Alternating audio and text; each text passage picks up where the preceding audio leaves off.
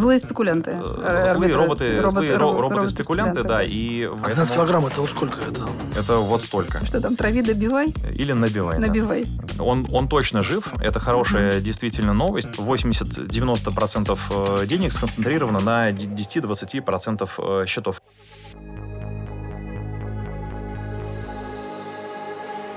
Саш, привет. Спасибо, что ты к нам пришел с Димой на наш прекрасный подкаст «Старший аналитик».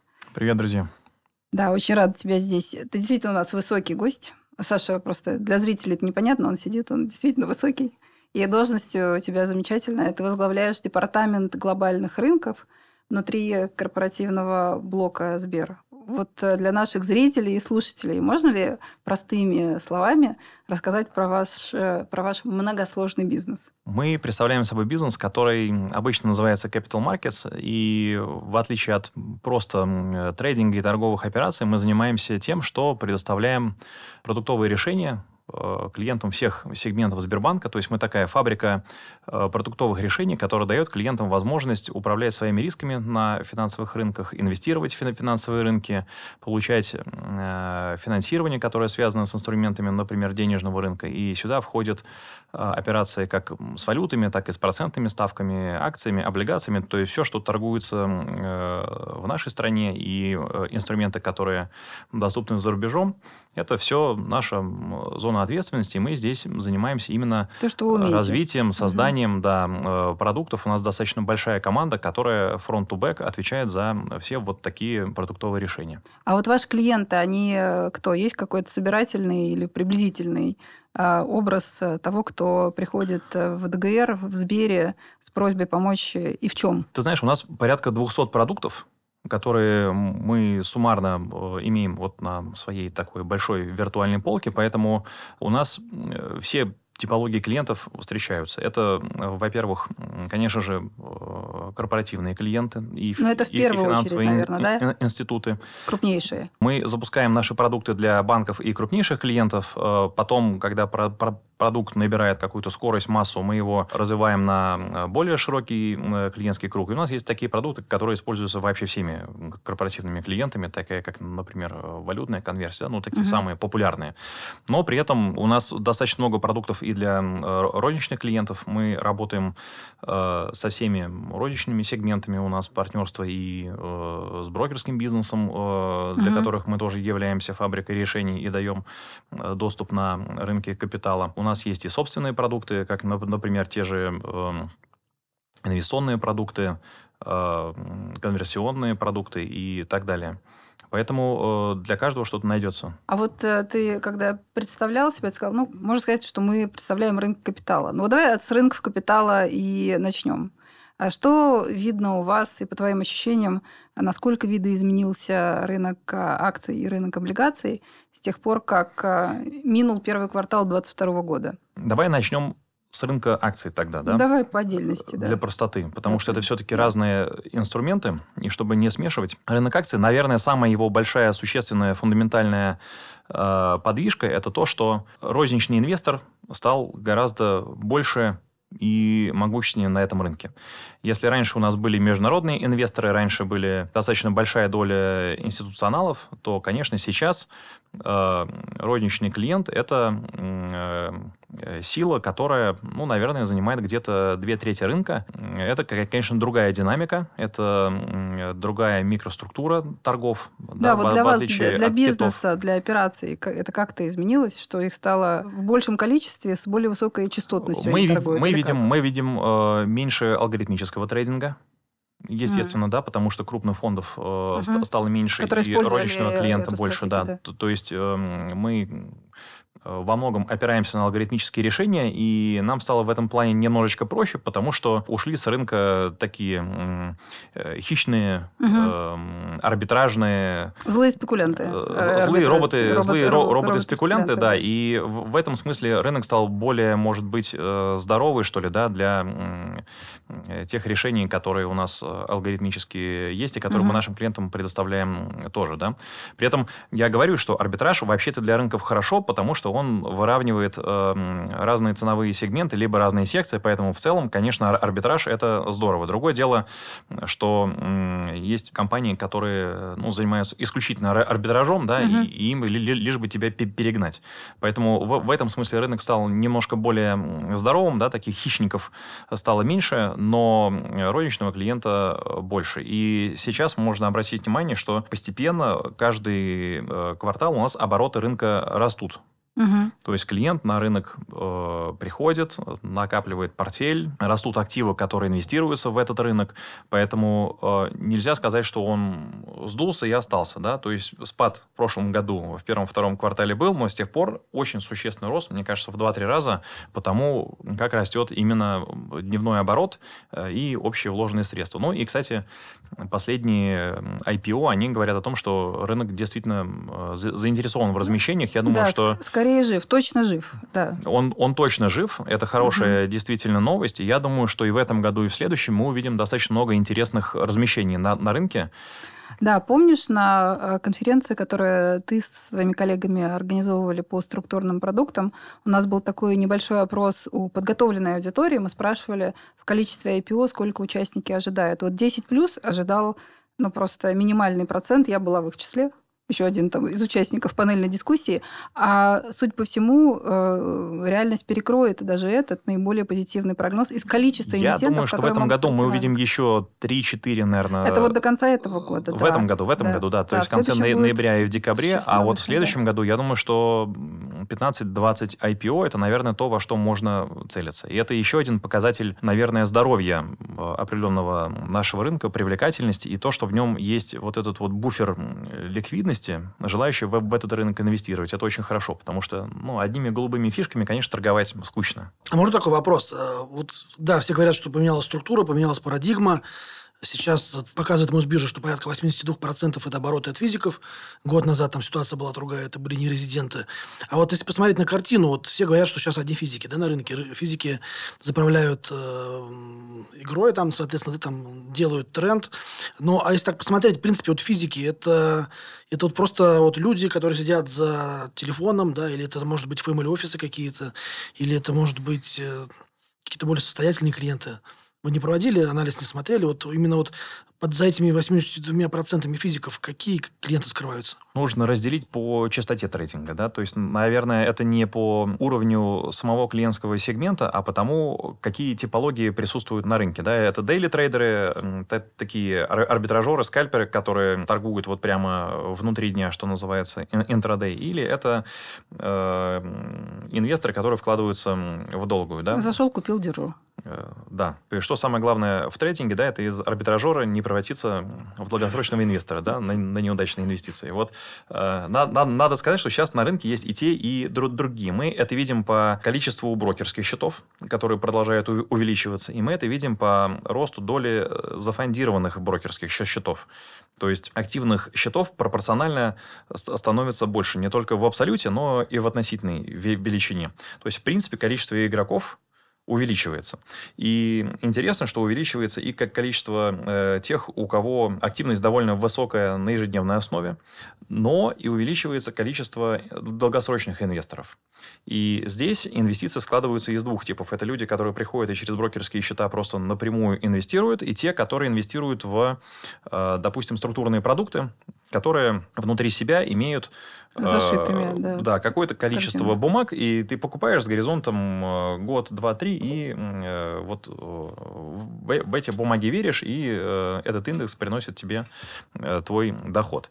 Поэтому э, интересно, да, вот что активизировались э, на, на самом деле все. И вот дневные трейдеры, опять же, да, про арбитраж, это очень важно, потому что они добавляют рынку ликвидность.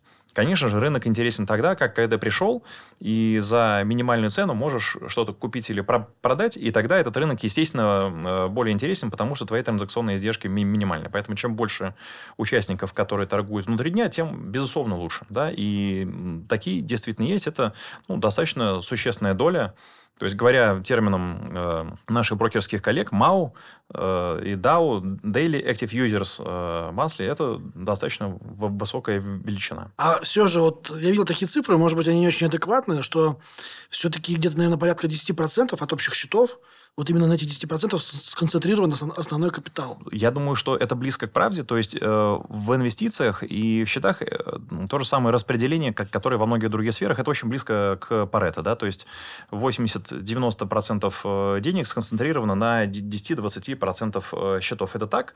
Это происходит за счет клиентов э, private банка, ну и за счет э, таких крупных, э, крупных счетов. Это инвесторы, которым доступна широкая палитра инвестиций, и они привыкают, э, привыкают в том числе к российскому рынку. И, кстати, family офисы тут тоже просто обычно family офис, они оформлены больше в юридическую форму лица.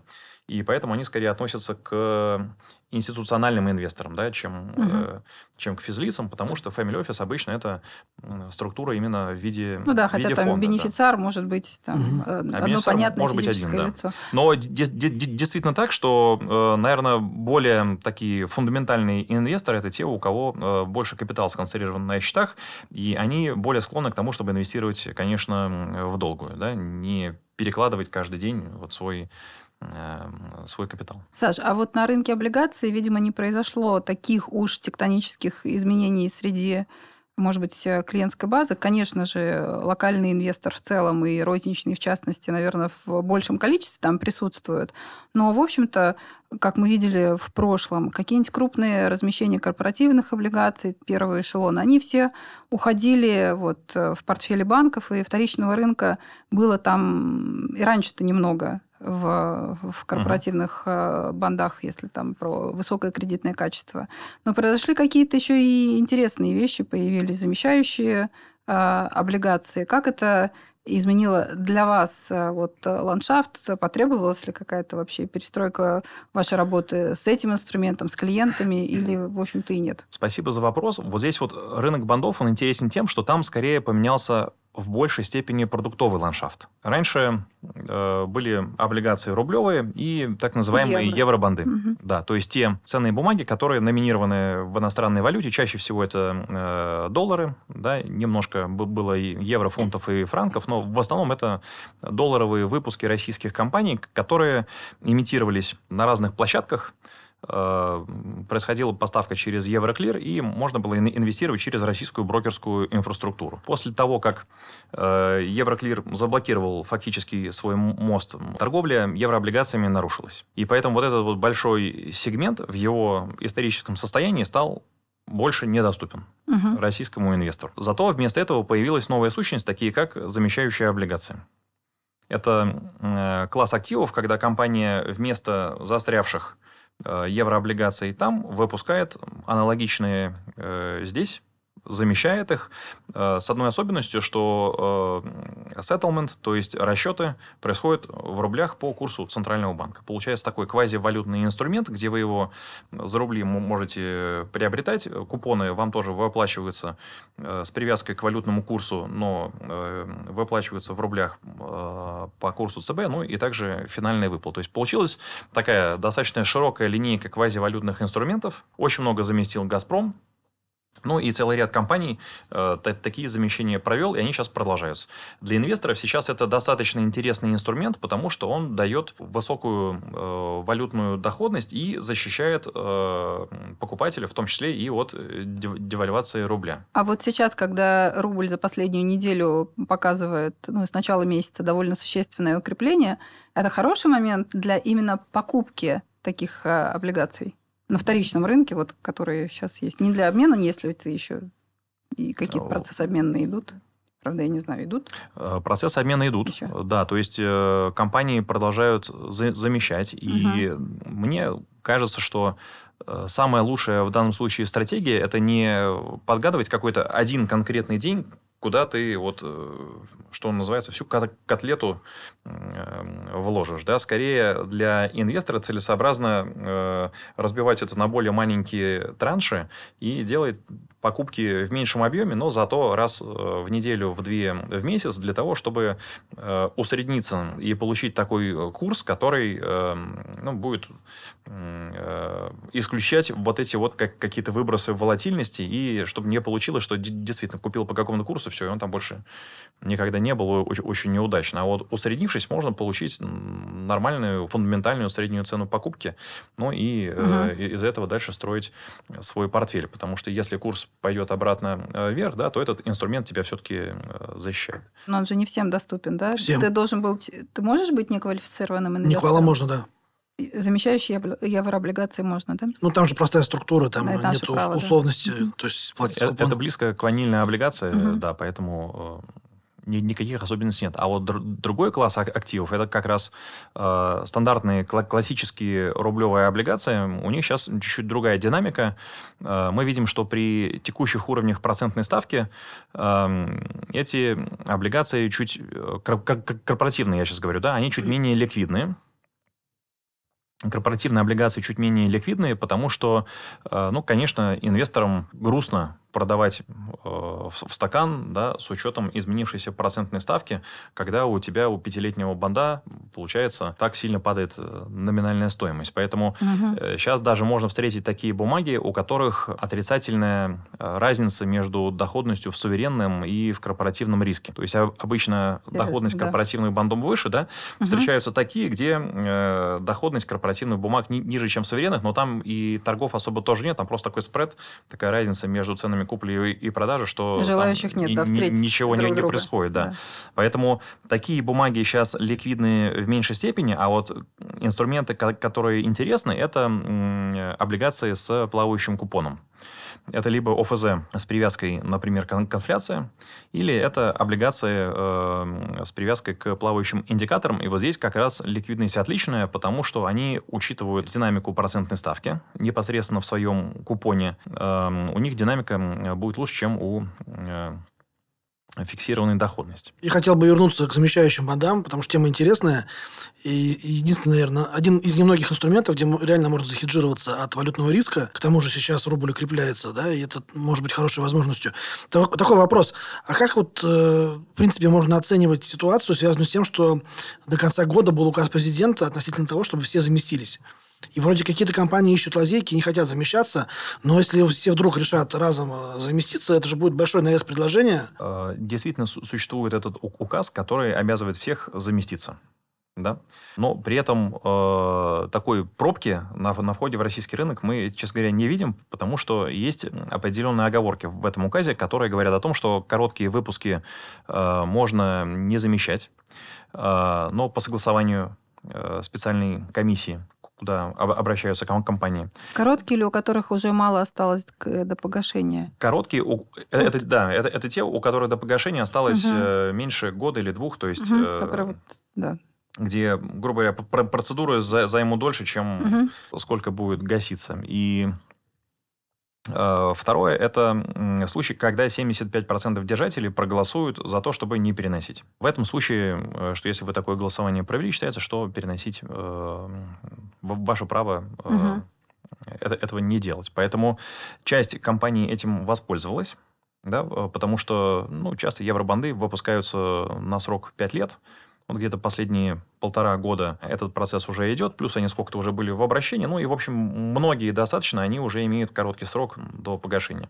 Поэтому э, я бы не сказал, что сейчас вот есть какой-то такой существенный навес, но новые замещающие выпуски мы точно еще в этом году увидим. Я думаю, что в следующем тоже будет продолжаться. То есть количество таких бумаг э, еще подрастет. И вот это я как раз считаю ну, достаточно неплохой инвестицией. К тому же на фоне смещения денежной кредитной политики ФРС сейчас же там трежери отыгрывают на фоне того, что инфляция вроде замедляется, и риторика Пауэлла стала попроще. Мне кажется, что, в принципе, в преддверии того, что Федрезерв будет снижать ставку, в следующем году уже видим снижение инфляции. Статистика была на этой неделе Американская инфляция. В первой половине ноября.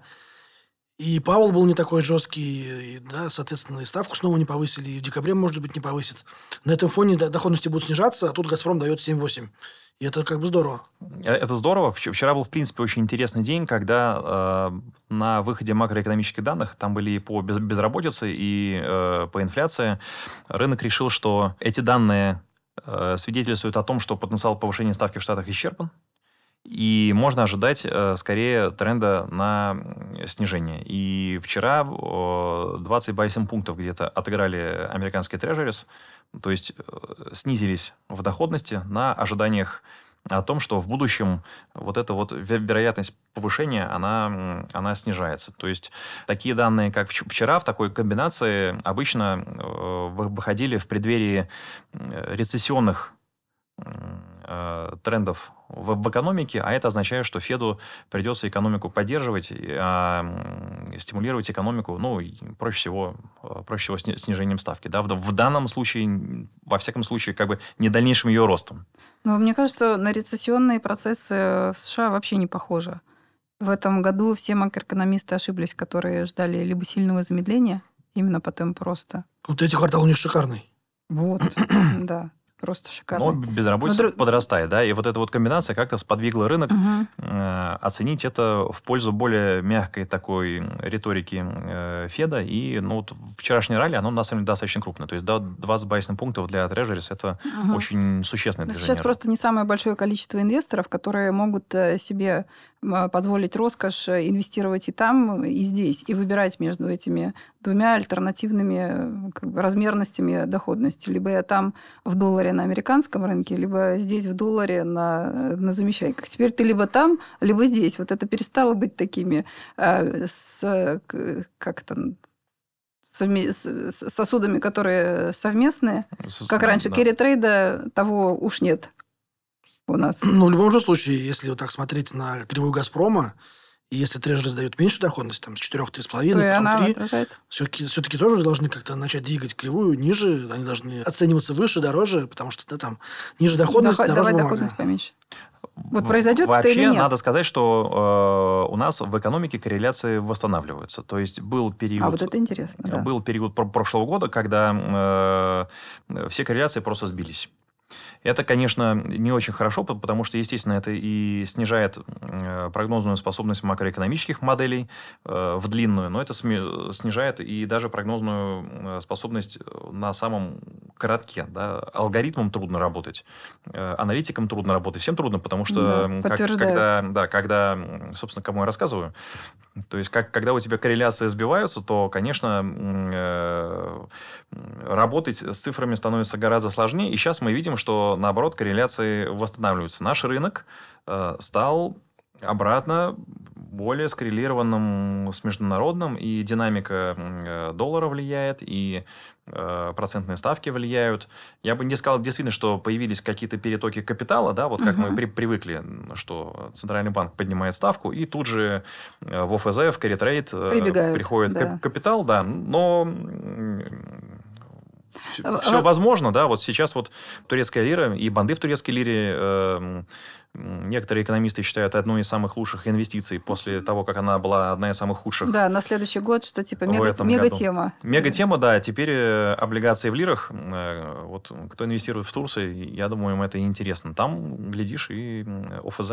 Это вообще очень интересная тема. Начнутся ли вот э, после всех событий последнего года процессы, когда наши корпорации и инвесторы, как институциональные, так и частные, захотят, найдут найдут в себе интерес, силы, а главное инфраструктурно, чтобы, например, наша организация или любая другая предложила им эти возможности инвестировать, например, для наших инвесторов в Китай и Индию, и, соответственно, для индийцев или китайцев предложить эту возможность э, рассмотреть инвестиции здесь в рублевой зоне. Ну вот, доходности у нас в некоторых инструментах повыше. У нас э, гораздо выше дивидендная доходность. А, по фондовому рынку. Ни у Китая, ни у Индии этого близко нет. Мы, как рынок, э, ну, если говорить об акциях, гораздо дешевле чем Я бы сказал, индийский. что нет другого банка в мире, у которого такая дивидендная доходность, как у Сбербанка. Вот. Во-первых, И сказать. давайте не забудем и это упомянуть, это, это все так, да. И вот э, как будто напрашиваются вот эти новые как бы flows, новые потоки э, взаимного как бы капитала, хотя бы вот на уровне дружественных, вот крупных эм, экономик и фондовых рынков, вот ты Турцию упомянул. А готова ли для этого инфраструктура с одной стороны, по-твоему? И э, на себя, если примерить шапку вот этого инвестора, вот, э, ты бы, как э, Саш Зазуля, пошел посмотреть, а что там нам предлагает корпоративные, рынок корпоративных бандов в Индии? А в Китае, потому что из Китая доносятся такие тревожные звоночки, когда там у них ложились, эм, э, что там, Эвергранды. Ну, там застройщики, не только Эвергранды. Да. Вот э, какое у тебя вот сегодня именно на уровне, может быть, ощущений? Я не прошу от тебя прям четкого ответа, но так порассуждать. Где мы находимся в этом процессе, который вроде как, ну вот-вот, должно что-то начать Слушай, ну это не, не секрет. То есть э, это было в новостных лентах не так давно, что э, мы, как Сбербанк, получили э, так называемую FPI-лицензию по выходу на э, индийский рынок. Да-да. У нас в Индии существует и филиал э, в Нью-Дели, и филиал в Мумбаи, которые э, действуют как отдельный финансовый институт на индийском рынке, но в данном случае, в дополнение к этому, мы еще вышли на индийский рынок и как э, Сбер, получив э, лицензию иностранного инвестора. И уже сегодня у нас есть возможность инвестировать и в э, рынке капитала, и э, во фьючерсы, и в ценные бумаги э, в Индии. И пока что мы можем гордиться тем, что вот эту инфраструктуру первыми в России мы создали. Круто. Ну, естественно, что дальше мы смотрим и на китайский рынок тоже, потому что он крупнее. Да, он очень-очень емкий. И дешевле. Чем индийский, да.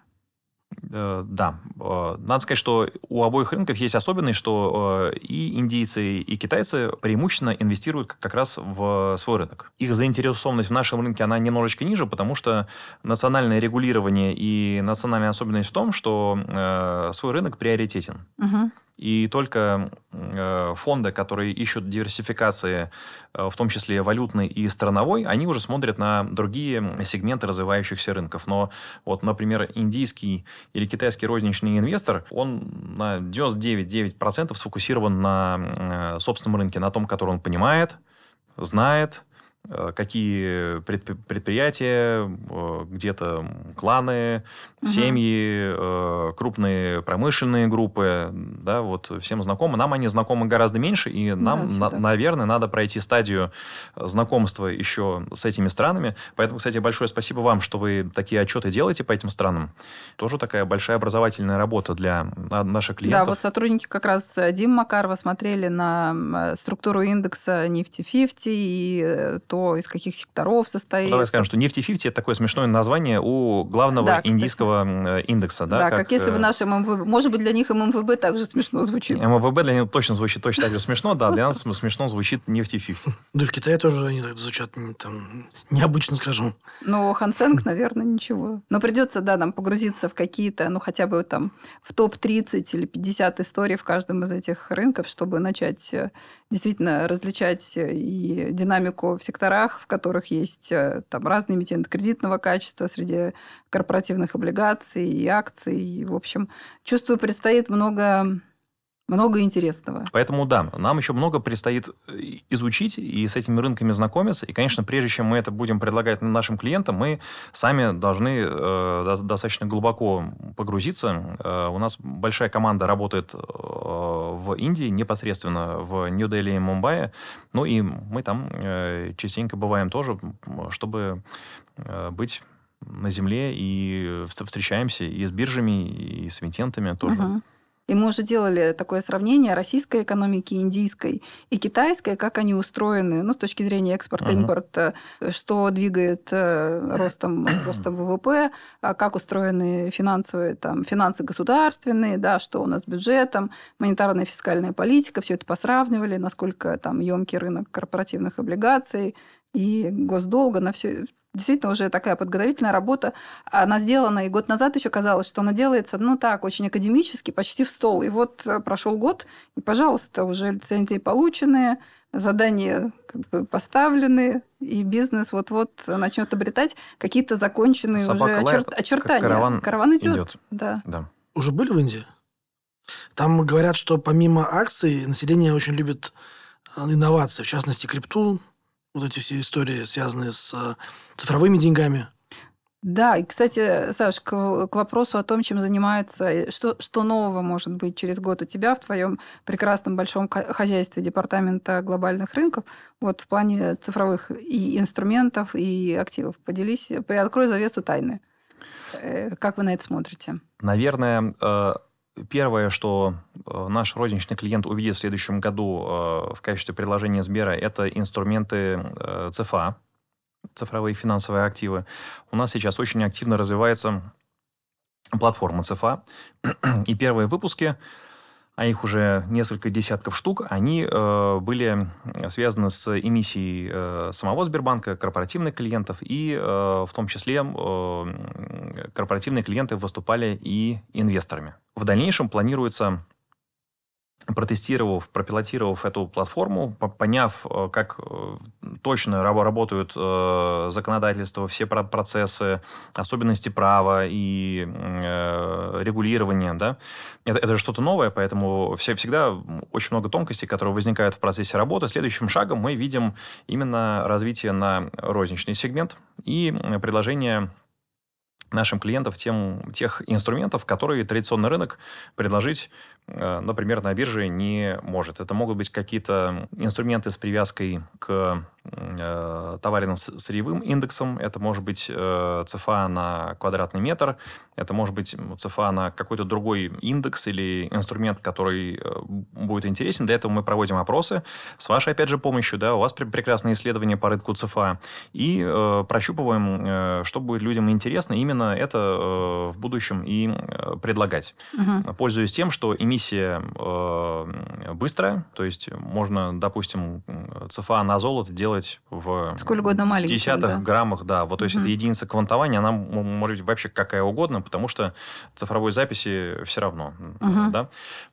И вот в этом определенное удобство есть, что вы можете ее и структурировать, э, не привязываясь к каким-то традиционным рыночным инструментам, и можете ее делать удобно вот еще и под это. Да, можно э, вообще наконструировать такой лего, что там тебе и будет и недвижимость, и золото, и немножко э, нефти туда налить, и замесить вот этот винегретик, и написать какой-нибудь цифра. Но это все про индексы, да, это все про индексы. Вот как, какой индекс будет интересно, да, если нам клиенты скажут, что нам интересно сделать вот такой вот индекс и будет достаточно спрос, то мы с удовольствием этим займемся. Да, у вас же еще огромная представим. индексная команда. Ну как, она не огромная в плане не, не особо многочисленная, но очень э, деятельная и у нас действительно есть э, целая э, платформа, наверное, будет правильно сказать, э, структурных инструментов, которые опираются и на создаваемые Сбером индексы, и на э, биржевые э, инструменты, которые позволяют нам, ну вот в этом году мы сделали э, порядка 200 выпусков э, структурных инструментов, которые с привязкой э, угу. ну, к тем или иным индикаторам. И это то, что мы сделали в основном для наших как раз розничных инвесторов. От них есть на это спрос, да? Это вот они генератор дополнительного спроса на такой продукт. Э, да, э, чтобы у вас, наверное, был порядок цифр, в этом году мы выпустим более 90 миллиардов рублей номинала структурных инвестиционных инструментов для наших клиентов из розничного сегмента и институционалов. 90 миллиардов рублей. 90 миллиардов рублей, Номинал. да, где угу. спрос приблизительно 50-50 между э, фининститутами и э, угу. розничными клиентами. Ну, и это, как я сказал, больше 200 разных выпусков. То есть мы в среднем вот в, один рабочий день да, э, выпускаем практически один э, какой-то новый выпуск.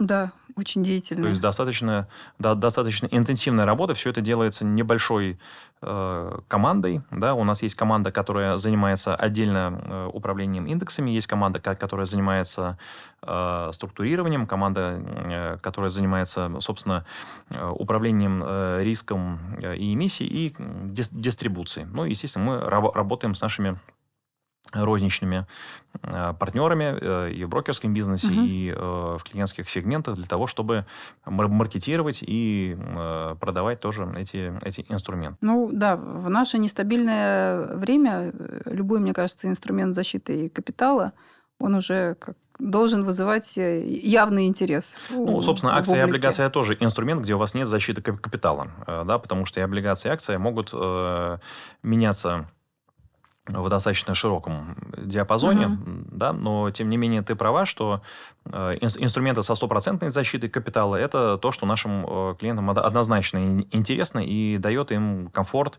инвестирования на э, определенный срок. Да, и там э, все-таки ты не сколько, 1,4 или 1,7 миллиона сейчас у нас защищается депозит? Э, 1,4. 1,4, да? Эм, системой страхования. А тут, в общем, ты можешь э, сумму и побольше свою. Ты можешь делать любую, лю- Да. любую сумму, да, Да. там достаточно широкая ли- ли- линейка, это называется ИОС, Мгм. да, э, ин- инвестиционные облигации Сбера. И э, там есть инструменты на любой вкус, в общем. Мгм. Мы еще не затронули совсем э, целую э, огромную часть вашего бизнеса, наверное, даже две. Это торговля сырьевыми товарами и, собственно, конверсионные операции.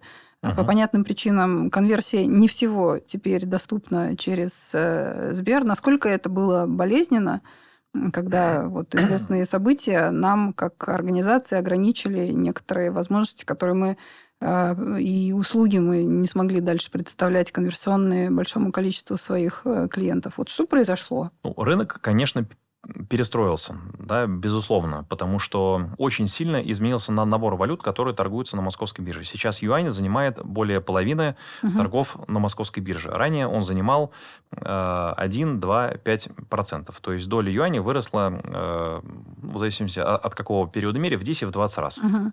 Достаточно Ну да, предсказуемо. как, как вся торговля с Китаем, Да, так и расчеты и, с- и- за торговлю и- не и только с вслед Китаем, за да. товарными потоками, и вслед за инвестиционным спросом на валютный э, риск. Да? А, При этом я говорю, что по долларам и евро мы как обслуживали на- наших клиентов, так и обслуживаем. И все счета, э, вклады и э, наличную валюту, которая у клиентов есть, мы продолжаем котировать и э, в Сбербанк онлайн, и в отделениях, и Мгм. э, на сайте. То есть э, ни- никто не остался без э, котировки э, на инструменты мы никого не бросили и Мгм. э, максимально помогли э, всем клиентам либо из этих инструментов выйти и перейти в, в тот же самый юань, э, либо тем клиентам, кто еще в этих инструментах остается, да, например, наличная валюта в любом отделении можно поменять э, Мгм. на э, рубли, либо другую валюту, ну и наоборот, да, лю- людям надо ехать в отпуск, брать с собой денежку, у нас э, в отделениях есть вся наличная валюта, потому что мы понимаем, что клиентам это нужно, и э, мы о них э, за- заботимся, Заботимся, да, чтобы можно было поехать э, не в обменниках менять, Да, в- но в для аэропорту, департамента да, а глобальных менять. рынков это же сильно изменилось, да? Объем А, конверсионных изменилось операций сильно, вот у нас, в твердых э, валютах у вас был колоссальный. У нас он и сейчас остается достаточно высокий, Мгм. а при этом появились новые валюты. То есть, если раньше мы в дирхамах не делали практически ни- ничего, то теперь эта ва- валюта есть на, на полке и э, в наличном виде, и в безналичном виде, и даже в деривативном виде. Мгм. То есть э, корпоративным клиентам э, можно с нами заключать сделки в дирхамах э, деривативные, таким образом хеджируя свой э, будущий риск внешнеторговых операций или каких-то поставок, или закупок оборудования, все что угодно. Э, то есть мы э, расширили нашу валютную линейку. И за счет этого мы компенсировали снижение по э, долларам, евро и фунтам. А, У нас появилась индийская рупия. Опять же, Э, Здесь очень важную роль сыграл наш индийский филиал, потому что через него как раз э, пошел э, увеличившийся товарооборот с Индии, и наш филиал обслуживает где-то 90% вот этого э, товарооборота. И, естественно, э, операции с рупиями, они э, взлетели очень сильно э, по оборотам. Ну и, естественно, китайский юань тоже, э, потому что растет и, и товарооборот, ра- растут Мгм. операции, ра- растут биржевые операции, появляются юаневые, кстати, банды, эм, которые доступны на нашем рынке сразу несколько вы- выпусков. Вот Ру- Русал имитировался первым, да, и после этого сразу много компаний раз- разместили свои юаневые банды. Это вот альтернатива э, за- за- замещающим облигациям. э, то тоже, кстати, Но достаточно... доходность чуть пониже там. Пониже, да, пониже. Ну, поэтому я и говорю, что, наверное, замещающая облигация это та- такой самый интересный. Вот юаневый ин- инструмент это еще один э, такой э, повод посмотреть на фо- фондовый рынок. Э, Но и надо сказать, что э, мы переиспользовали практически все свои технологические решения, потому что роботы, которые занимались котированием и управлением риском на долларовом рынке, их прекрасно можно переиспользовать на юаневом рынке, да, и мы а вот они такой- нами написаны? Это Нами, нами. вот прекрасно. Да, Мы используем свою собственную си- систему э, по рыночной торговле, и э, это как раз инструментарий, ко- который наши трейдеры э, вместе с квантами Мгм. и создают придумывают, наши команды IT их реализуют, система попадает в пром, и дальше они уже используются, что называется, в бою, когда э, трейдер является оператором не кнопок на клавиатуре, но э, такой умной инфраструктуры, где алгоритмы помогают ему делать, э, ну, в общем, гораздо большее количество валюты сделок, чем он просто физически мог бы делать сам, да, то есть это такой помощник, помощник трейдера. Такой акселератор. Мне кажется, мы поговорили о многих инструментах, но забыли поговорить про золото. Золото же тоже у нас является защитным активом как от геополитических рисков там, до разных, да, там, турбулентности и так далее. Также оно хеджирует и от валютных рисков, да, в том числе, потому что золото номинировано в долларах, и если там доллар растет против рубля, соответственно, там золото дорожает. Вот на полке же есть и золотые продукты. Есть, да, конечно, есть. И причем, опять же, во многих разновидностях, потому что разным э, клиентам интересны разные формы. Э, у нас золото есть и в физическом виде, то есть э, в сотнях отделениях э, Сбера в России можно прийти и купить прямо слиток. Небольшой приятный слиточек. Можно и большой. Можно и небольшой. То есть у нас есть легатура от 1 грамма и до 12 килограмм. 12 килограмм это вот сколько это? Это вот столько. Это вот столько. Угу. Это вот ровно, вот если его сюда вылить, это будет вот ровно... Неужели ровно это вот, будет 12 килограмм в таком объеме? Э, ну вот плотный Тяжелый, металл. да? Плотный металл, Даже да. не осознавала, что он настолько. Я просто помню, у нас вчера же был вебинар с ЮГК, и они рассказывали, что вот если можно слиток, если ты берешь слиток Одной рукой? Одной рукой, вот там у них было... То они, те- то они тебе его подарят. Да, да, да, дарят. Э, Поэтому до, до сих пор, я думаю, таких прецедентов не было, потому что его, ну, действительно, одной рукой взять очень трудно, потому что он э, небольшой. И он вот так вот э, еще, по- да? покатый, да, и его ну, практически не- не- невозможно взять одной рукой. Э, Все, кто работает с физическим золотом, этим э, пытались, Этому короче, пытались его обучены. побороть, да, и не получается. Вот, поэтому физическое золото – это инструмент, ко- который пользовался большим спросом в прошлом году, естественно, да, потому что людям хотелось как какой-то реальный актив, в догонку убегающему курсу, и э, мы видели такой всплеск интереса. Э, золото интересно э, Центральному банку, Мгм. э, потому что он хранит, э, естественно, не в виде обезличенного металлического счета, а в виде именно э, золотых слитков. А, Но для других клиентских сегментов у нас есть и обезличенные металлические счета, которые, ну вот примерно как э, золото можно ассоциировать с банкнотами, да, а твой рублевый счет можно ассоциировать с металлическим счетом. Вот. Э, Также у нас существуют ин- инструменты с привязкой к золоту.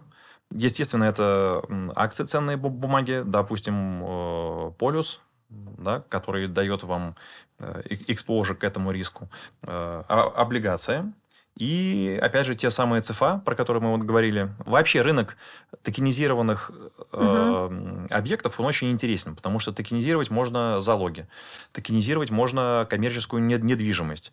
Да, вот, допустим, почему бы не сделать ЦФА на э, какие-нибудь складские помещения. Так ты их купить не можешь, да, через э, запив, наверное, можешь, но в, в целом это такой инструмент достаточно сложный для структурирования и инвестиций. Или можешь покупать картины, как э, Сбербанк, современных художников, и потом их токенизировать, и предлагать кусочки. NFT.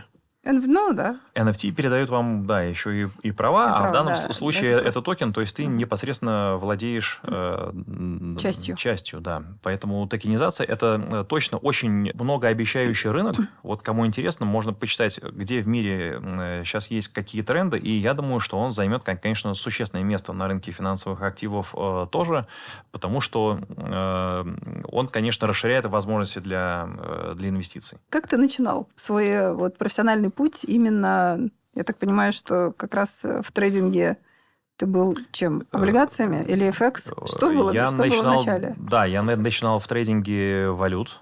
Валют. Валют, да, и достаточно долго в этом направлении э, пр- поработал сквозь кризисы э, 2007 года, э, 8 потом 11 14 16 20 22 Вот. Они достаточно периодичные, поэтому Мы сквозь все эти кризисы прошли.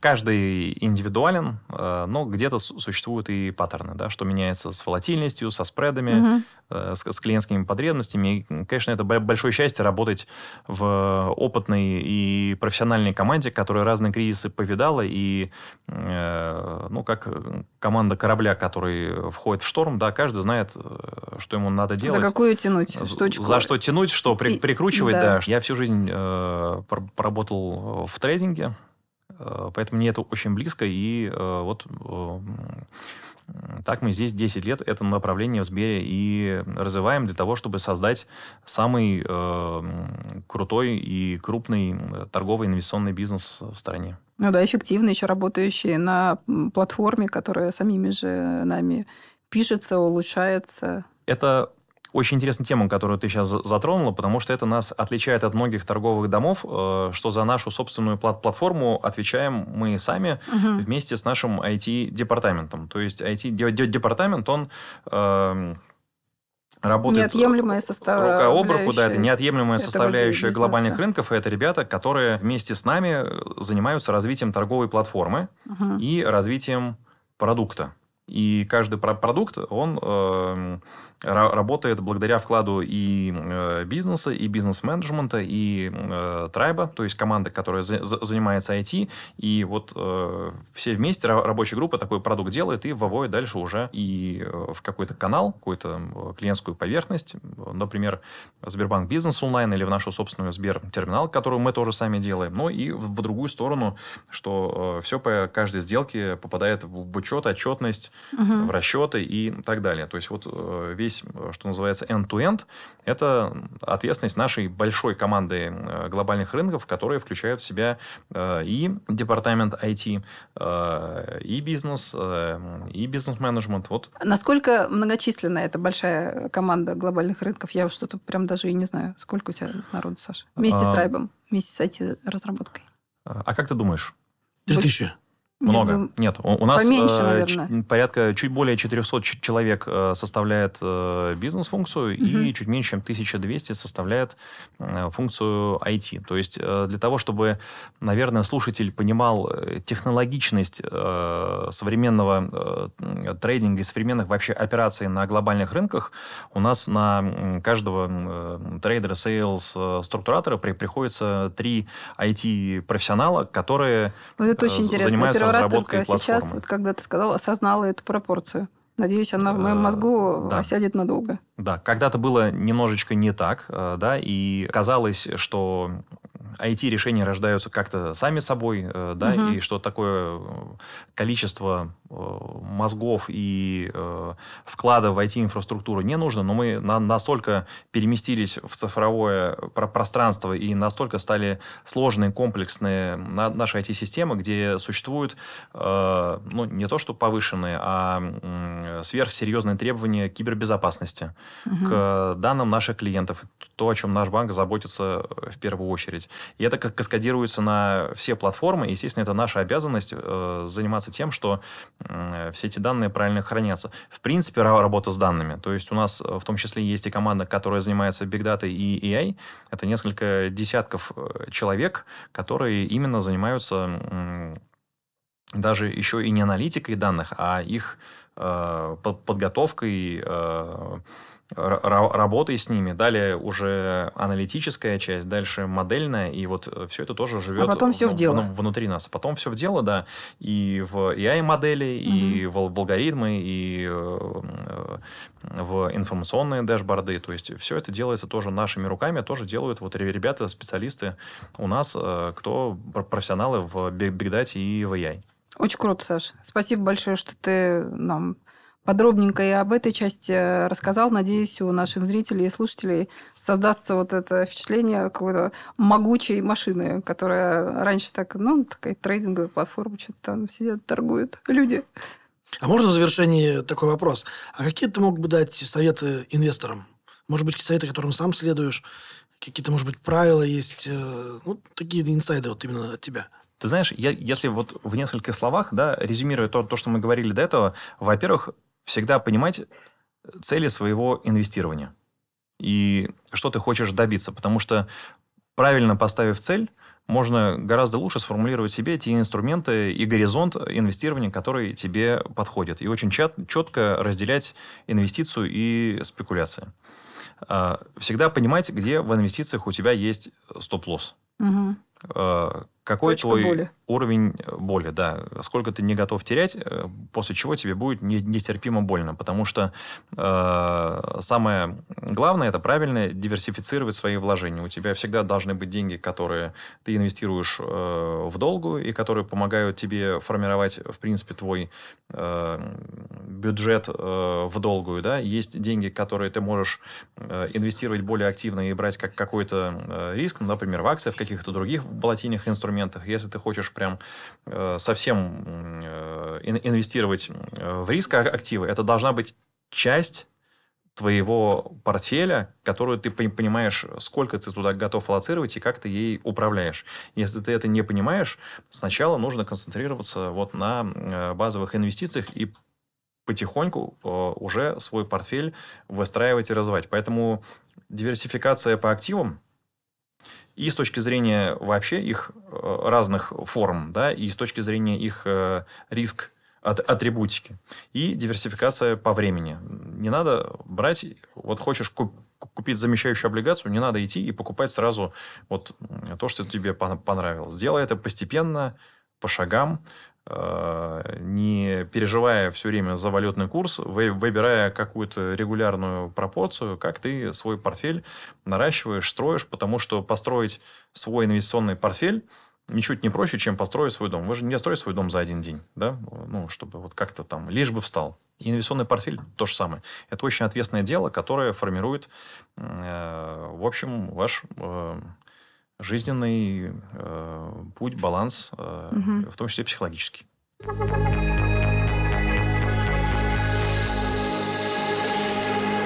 Спасибо. Спасибо, Саша. Ребята, Приходи большое спасибо. Обязательно. Друзья, с вами был подкаст «Старший аналитик». Подписывайтесь на нас и ждите новых выпусков. Хотела бы напомнить, что информация, которую вы э, услышали от нас в этом выпуске, не является индивидуальной инвестиционной рекомендацией. Спасибо. До свидания.